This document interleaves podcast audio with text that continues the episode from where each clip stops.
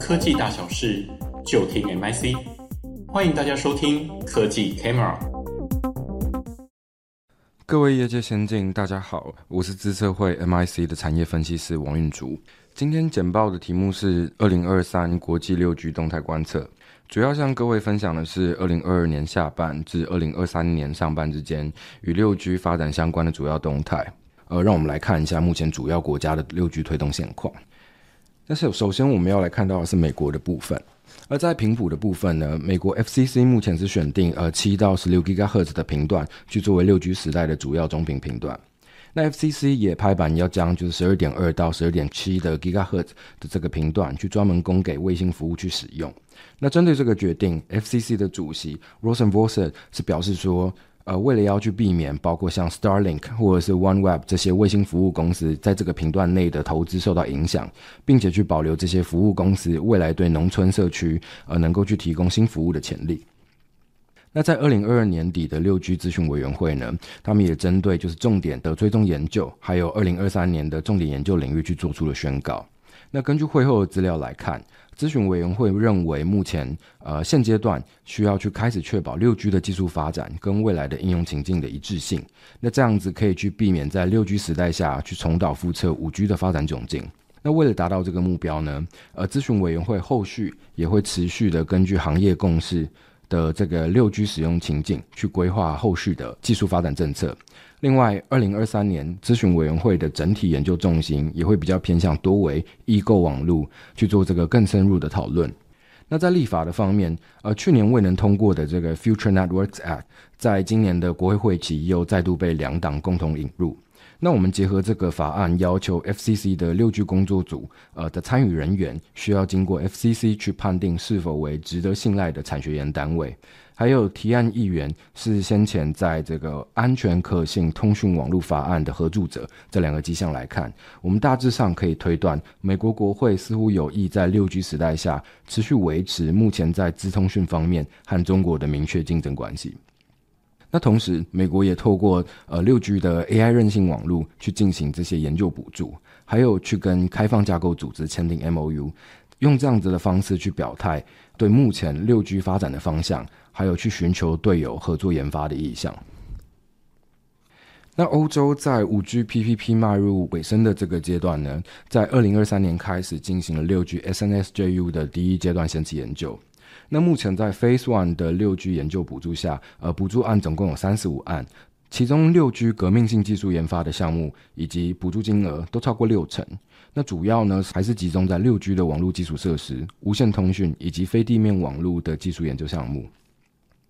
欧盟也借由这个 Hexa-X2 去延续六 G 的期间研究，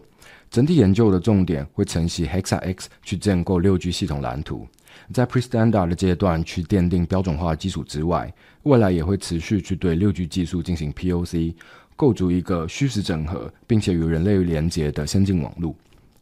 那欧洲同样呢，也去加大了卫星通讯的研究预算。那他们期望通过这个 Artis 四点零的计划，去建构一个融通卫星和地面网络数据交流的互操作性测试平台。并且希望就是借由这样子的研究领先，在未来三 GPP 的空地网络整合标准上去抢下这个主导权。那欧洲的太空总署目前也是规划在二零二五年去开启使用通用设备的通讯卫星，那供各国的研发团队进行这个空地网络的通讯测试。日本的方面目前仍然是以这个呃 Beyond 5G 去代表下世代网络。那我们从日本总务省给出来的这个时程表来看呢，日本对于 B5G 发展的速度相对来说还是很有信心的。那根据日本总务省的 B5G 发展加速战略，呃，日本政府目前似乎是以全光网络作为这个无线通讯的发展重点。那完成技术验证之后，将会在二零二五年的大阪世界博览会上去缴出日本的一个 B5G 成绩单。那另外，NICT 在今年更新的 B5G 白皮书上开始收录了建筑情境下的六 G 应用，例如如何去以这个数位双声去进行呃灾防的监控。那除此之外，在这个更新的情境里面呢，我们也可以看到日本也开始去思考要如何透过 B5G 技术去提升偏远地区呃农渔从业人员的工作效率以及生活品质。日本在针对这个 B 五 G 技术开发补助上也是投入了不少的金额。那根据这个 NICT 的预算编列，从二零二零年到二零二三年，整体六 G 研究补助将会去超过十亿美元。那截至二三年的五月呢，目前受到补助并且正在进行中的研究项目，呃，大约有七十件。那申请补助的研究案，还有获得研究的补助案，呃，它的比例跟欧盟是类似的，也都是以基础建设为主，而且已经有部分的案例产出了阶段性的成果。呃，例如 NICT 与伙伴共同开发的这个透明中继器，呃，除了是世界上第一个成功进行讯号转换的透明中继器之外呢，目前它也已经成功的将亚太赫兹的频段讯号以极低的损耗率转化成光讯号，然后并且传输在光纤网络之中。那韩国在六 G 政策的部分，则是以三个方向推动，以求去成为这个全球六 G 发展的领头羊。那首先，韩国是从国家战略科技的角度出发，就透过去组成包含各领域专家的特别委员会，去协助构建国家在这个战略科技推动的制度框架。同时，也在二零二三年上半去选定六 G 产业技术发展，作为接下来四大战略科技发展的项目之一。再来，韩国是透过去强化自身的太空领域发展实力。那在这个进一步强化卫星发射自主权的同时，他们也慢慢的去构建属于韩国的卫星通讯优势。那韩国在今年已经把太空相关计划的预算提升至六点五亿美元，那基本上是远高于欧洲太空总署整体的补助款的。那目前韩国正在筹备成立属于自己的 NASA，那在投入发展火箭技术。以去降低呃未来的卫星发射的呃成本之外，同时也试图去降低在这个发射过程中对其他国家的依赖。那韩国现阶段呢，它目前也已经完成了呃首次仅使用韩国技术，并且在韩国本土呃成功进行试射的这个卫星筹载火箭发射。那又透过这样的方式去正式开启属于韩国的太空计划。那后续到二零二七年前，他们至少还会再进行两次的筹载发射测试。而韩国在这个六 G 发展的政策重头戏，则是落在二零二三年提出的这个 K Network 二零三零战略上。那根据他们的二零三零战略，韩国预计会在二零二八年达成六 G 的正式商转。那为此呢，将会以三大发展主轴去确保六 G 通讯技术得以商业化。而首先在下世代网络创新的部分，韩国将会全力的投入六 G 技术研发，尤其是在 Open RAN 的技术发展。那同时，在确保低轨卫星通讯的这个技术自主性上，他们也会去搭配既有的太空发展计划，并且在二零二七年前去完成低轨卫星的自主试射。那在国防领域上呢，呃，韩国也会透过这个 ICT 融合研究所的计划，去整合资通讯以及其他垂直领域的技术，争取技术领先。那其中自然也包含了量子部分，包含物联网、互联网还有加密的技术。那在基础建设的方面呢，韩国也将会对这个核心网络还有海底电缆去进行一个全面的更新。那并且要求这个二零二三年六月以后的呃所有新建案都必须要铺设这个光纤的网络。那韩国预计是在二零二六年核网的传输速率会提升到二零二三年的两倍。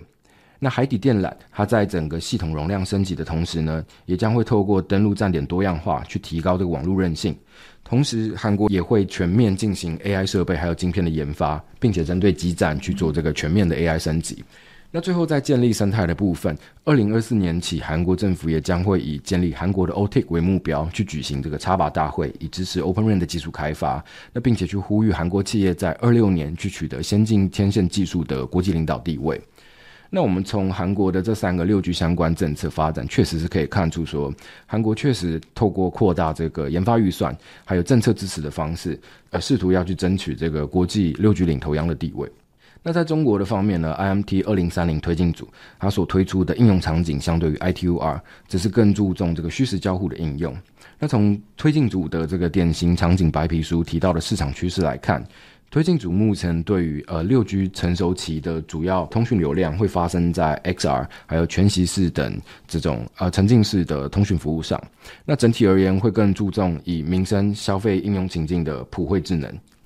那推进组在这个新推出的六 G AI 级服务需求研究报告也是同样也是指出说，六 G AI 确实在这个四大构面可以进行这样子 KPI 的定义。那这四大构面分别会是数据传输状态、通讯品质、AI/ML 的模型训练与预测，还有数据状态。